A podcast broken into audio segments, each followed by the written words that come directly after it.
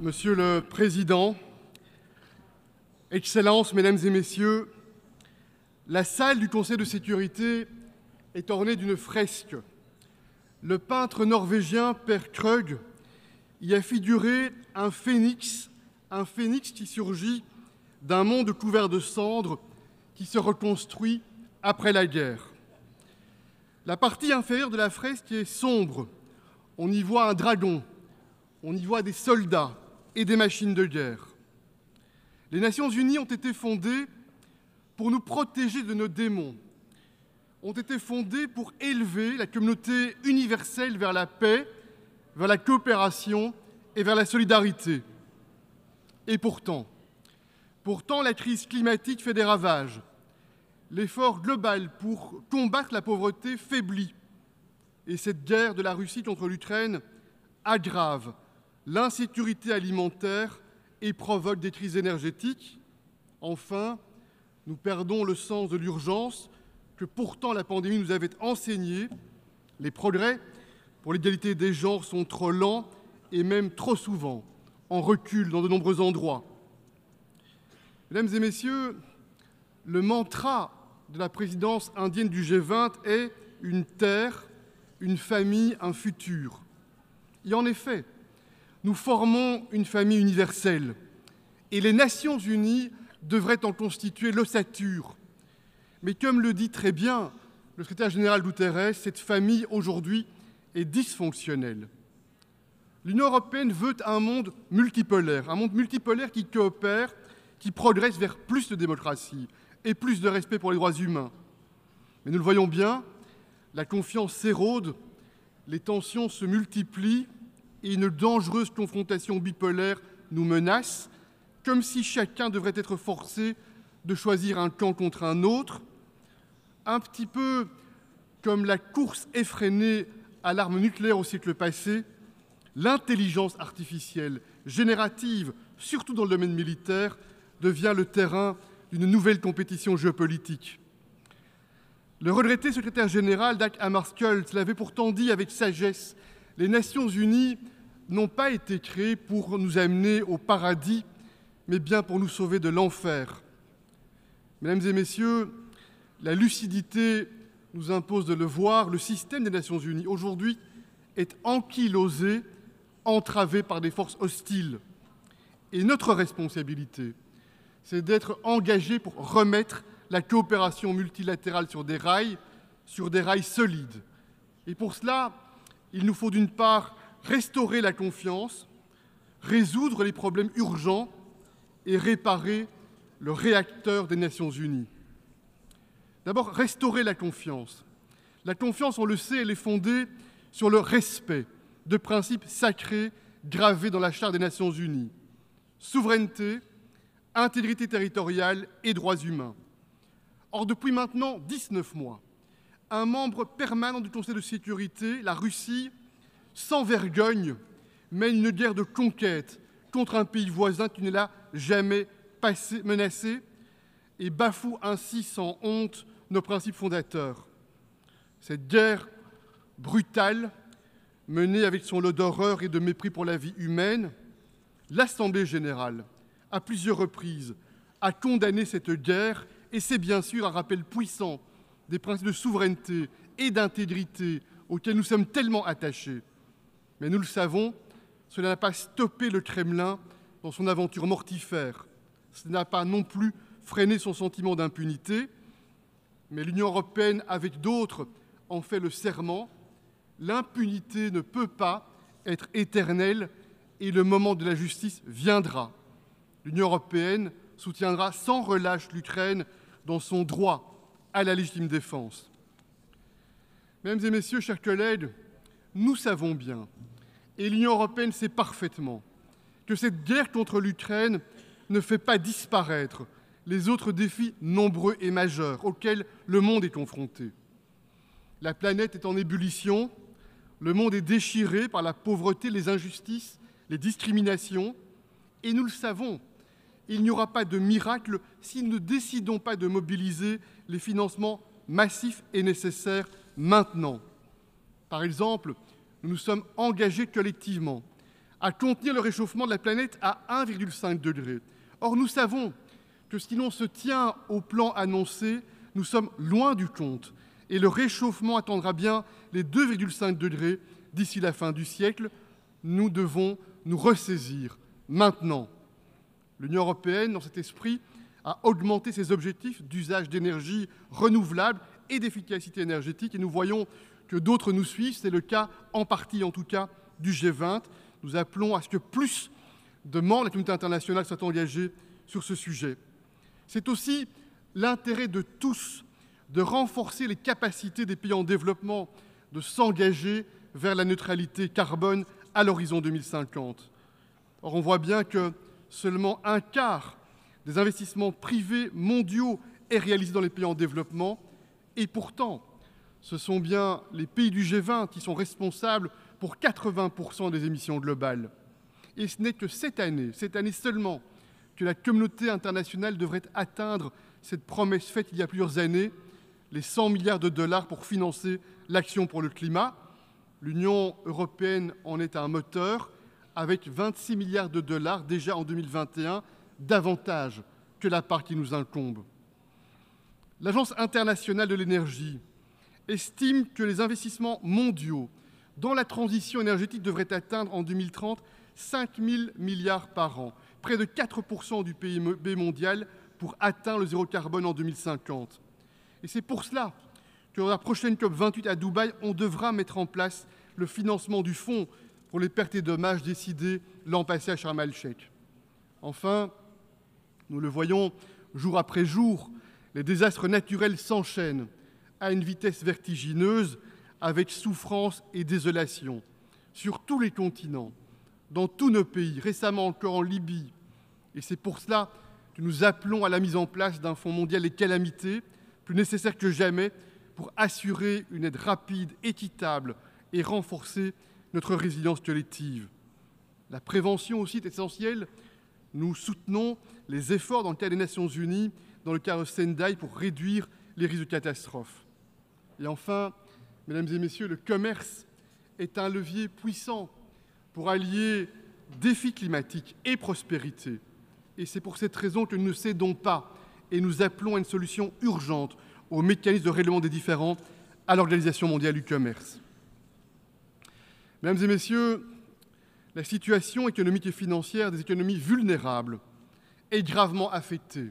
Elle l'a été par la crise du Covid-19, elle l'est par la guerre de la Russie contre l'Ukraine.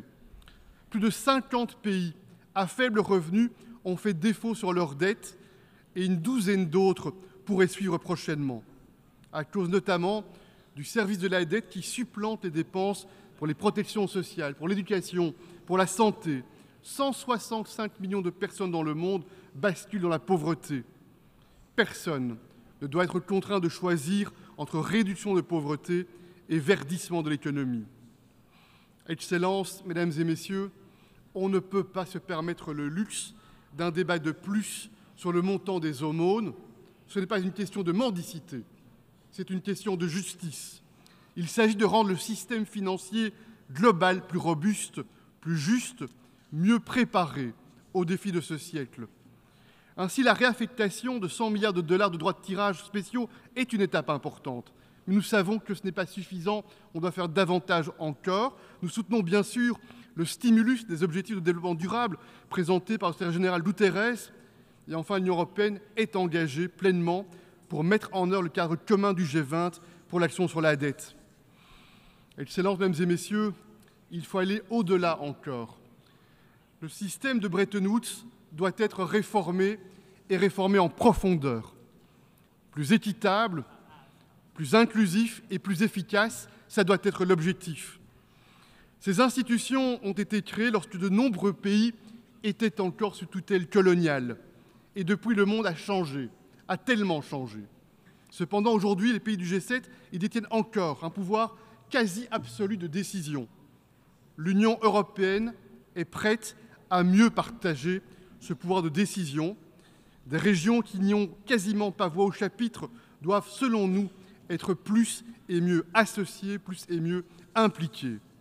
Deuxième élément, un choc de financement est indispensable des pans entiers du monde et les populations qui sont représentées sont privées d'accès au financement.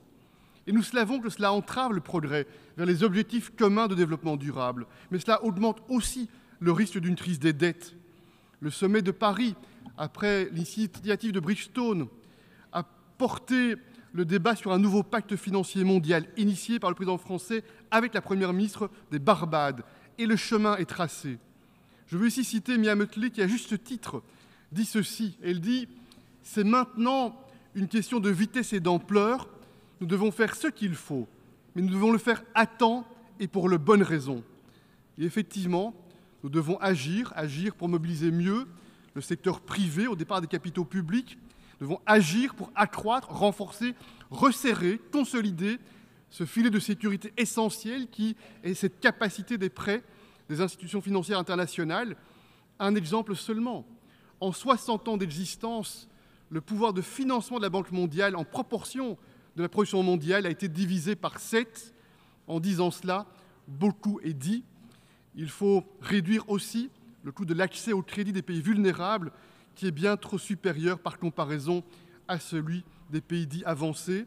Enfin, nous devons adapter les règles des banques multilatérales de développement en matière d'adéquation des fonds propres pour tenter d'utiliser de manière plus dynamique leur bilan sans mettre en péril leur solidité financière. Mesdames et Messieurs, Excellences, il y a trois ans, j'ai lancé avec le docteur Tedros l'idée d'un traité international sur les pandémies. Et ensemble, nous avons été engagés pour tenter de convaincre la communauté internationale de lancer des négociations dans le cadre de l'OMS. Le monde a besoin d'un instrument ambitieux, juridiquement contraignant pour prévenir les futures pandémies, s'y préparer et y répondre avec solidarité. Et je souhaite maintenant inviter chacun d'entre nous à redoubler d'efforts pour conclure les négociations d'ici mai 2024. L'Union européenne s'y emploie. Nous souhaitons être un partenaire constructif et ouvert. Mesdames et Messieurs, chers collègues, le secrétaire général et l'ensemble des équipes des Nations Unies sont des chevilles ouvrières pour une action considérable au service de l'humanité et des valeurs de la Charte des Nations Unies. Mais nous le voyons bien, la gouvernance des Nations Unies est trop souvent et de plus en plus souvent entravée.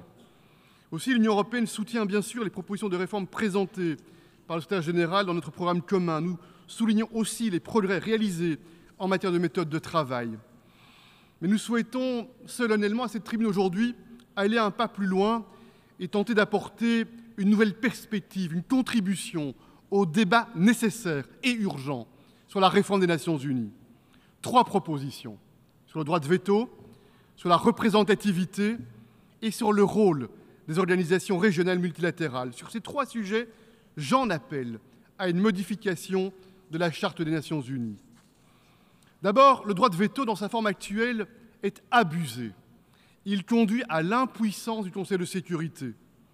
Un membre permanent du Conseil de sécurité peut impunément violer et de manière flagrante notre charte et le droit international.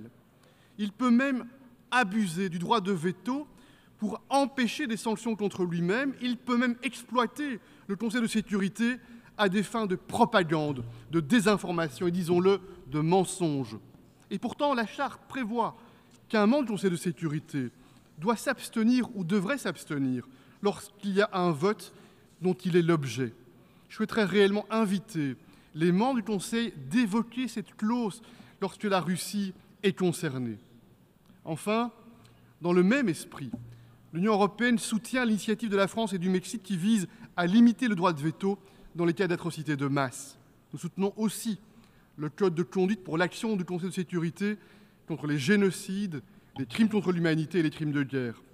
Et enfin, nous soutenons les efforts qui visent à renforcer la transparence et la responsabilité du Conseil de sécurité. Cependant, au-delà de cela, dans le cadre de la réforme de la charte, je crois que nous devons mettre en place un mécanisme qui combine la prise de décision à la majorité et à un usage modéré et maîtrisé et modulable du droit de veto. Mon deuxième point, c'est la représentativité. Le Conseil de sécurité ne reflète pas le monde d'aujourd'hui. À ce jour, 60 pays n'ont encore jamais siégé au Conseil de sécurité. Des pans entiers du monde, Afrique, Amérique du Sud, Caraïbes, Asie, sont peu ou pas représentés. Aussi, nous soutenons une réforme globale du Conseil de sécurité des Nations Unies qui renforce la voix de ces régions et de ces pays. Pouvoir et légitimité.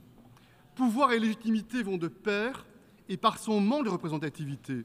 Le Conseil de sécurité voit de manière inexorable sa légitimité s'éroder. Or, la légitimité, c'est la clé de voûte et cela doit être renforcé au moins sur deux plans. D'une part, les Nations Unies sont un club de nations et nous considérons l'État-nation comme une unité de base. Et donc, un nombre accru de membres permanents au Conseil de sécurité sera certainement inéluctable. Mais nous pensons, et c'est mon deuxième point, qu'il faut aller au-delà de cela. Nous pensons que les organisations régionales et continentales jouent un rôle croissant. C'est un fait. L'Union européenne, bien sûr, l'Union africaine, la communauté latino-américaine et les Caraïbes, l'ASEAN. Ces organisations reflètent un nouveau niveau de légitimité dans les forums internationaux et multilatéraux. Ces organisations jouent un rôle effectif dans la coordination politique et économique. Ces organisations créent des espaces de coopération rapprochés, des espaces de connectivité et sont même de plus en plus des acteurs de sécurité. Ces organisations sont enfin davantage que hier des espaces normatifs. C'est le cas bien sûr de l'intégration européenne, mais cet exemple, on le voit bien, en inspire d'autres. L'Union africaine, par exemple, qui travaille d'arrache-pied pour mettre en place un grand espace de libre-échange continental, ou encore les efforts de l'ASEAN pour davantage de coopération entre ses États membres. Ces organisations exercent une influence croissante dans l'arène multilatérale et sont des contributeurs essentiels de stabilité. Je crois que leur rôle doit grandir dans le système multilatéral car elle structure un monde multipolaire que nous appelons de nos voeux. Et c'est par exemple pour cette raison que par ma voix, l'Union européenne a immédiatement soutenu l'appel du président du Sénégal, Macky Sall, à inclure l'Union africaine comme membre à part entière du G20, ce qui est chose faite depuis quelques semaines maintenant. Mesdames et messieurs, vous l'avez compris, je suis absolument convaincu que les Nations unies gagneront en légitimité, gagneront en efficacité et gagneront en autorité si elles font le choix de garantir en leur sein une place plus, plus prépondérante pour les organisations régionales. Cette inclusion créerait d'ailleurs un cercle vertueux parce que cela encouragerait ces organisations à coopérer plus et mieux entre elles pour renforcer davantage leur propre stabilité et la stabilité du monde. Et dans ce contexte, j'ai l'intention de prendre cette initiative de proposer un sommet institutionnel entre l'Union européenne, l'Union africaine, le CELAC, l'ASEAN, et auquel, bien sûr, le secrétaire général des Nations Unies serait invité. L'objectif, vous l'avez compris, est d'envisager comment ces organisations peuvent agir de concert, plus fortement pour renforcer le système multilatéral, aussi bien dans le cas des Nations Unies que dans les autres enceintes internationales. Mesdames et messieurs, je conclus. L'Union européenne, par notre histoire, par notre ADN, souhaite être un partenaire global, loyal et fiable. L'Union européenne et nos États membres, nous sommes le premier donateur en matière de développement et de maintien de la paix dans le monde. Nous sommes actifs, y compris dans des régions où les conflits se prolongent désespérément. Au Sahel, les coups d'État militaires successifs accroissent instabilité et insécurité au détriment des populations locales. Et je tiens ici à adresser un message d'amitié et de soutien indéfectible au président du Niger, Mohamed Bazoum, emprisonné depuis 56 jours dans une maison par une junte militaire. Au Moyen-Orient, nous maintenons qu'une paix durable n'adviendra que lorsque Palestiniens et Israéliens vivront en sécurité dans le cadre d'une solution à deux États. Et dans le Caucase du Sud, les derniers développements dévastateurs nous choquent. La force militaire n'est pas une solution durable lorsque l'on veut gagner les cœurs et les esprits. Et partout dans le monde, l'Union européenne continuera à assumer ses responsabilités avec toutes celles et ceux qui souhaitent travailler sincèrement pour le bien commun, pour la paix et pour la prospérité. Mais l'Union européenne, jamais, ne se laissera intimider par la violence ou par le chantage. Chers collègues, cette fresque de Père Krug est un acte d'imagination. C'est aussi un rappel à nos consciences, un rappel indispensable aujourd'hui plus que jamais face à un monde qui est confronté à tant de dangers. Le philosophe Friedrich Hölderlin l'a dit tellement justement, et je le cite, Là où il y a du danger, il y a aussi le pouvoir de sauver. Face au danger, nous avons, nous avons la vision d'un monde meilleur, nous avons la vision d'un monde plus lumineux, et nous disposons de moyens puissants. Je crois profondément au pouvoir de l'intelligence collective, à nous d'agir maintenant, à nous d'agir maintenant pour un monde plus juste, plus libre et plus prospère. Je vous remercie.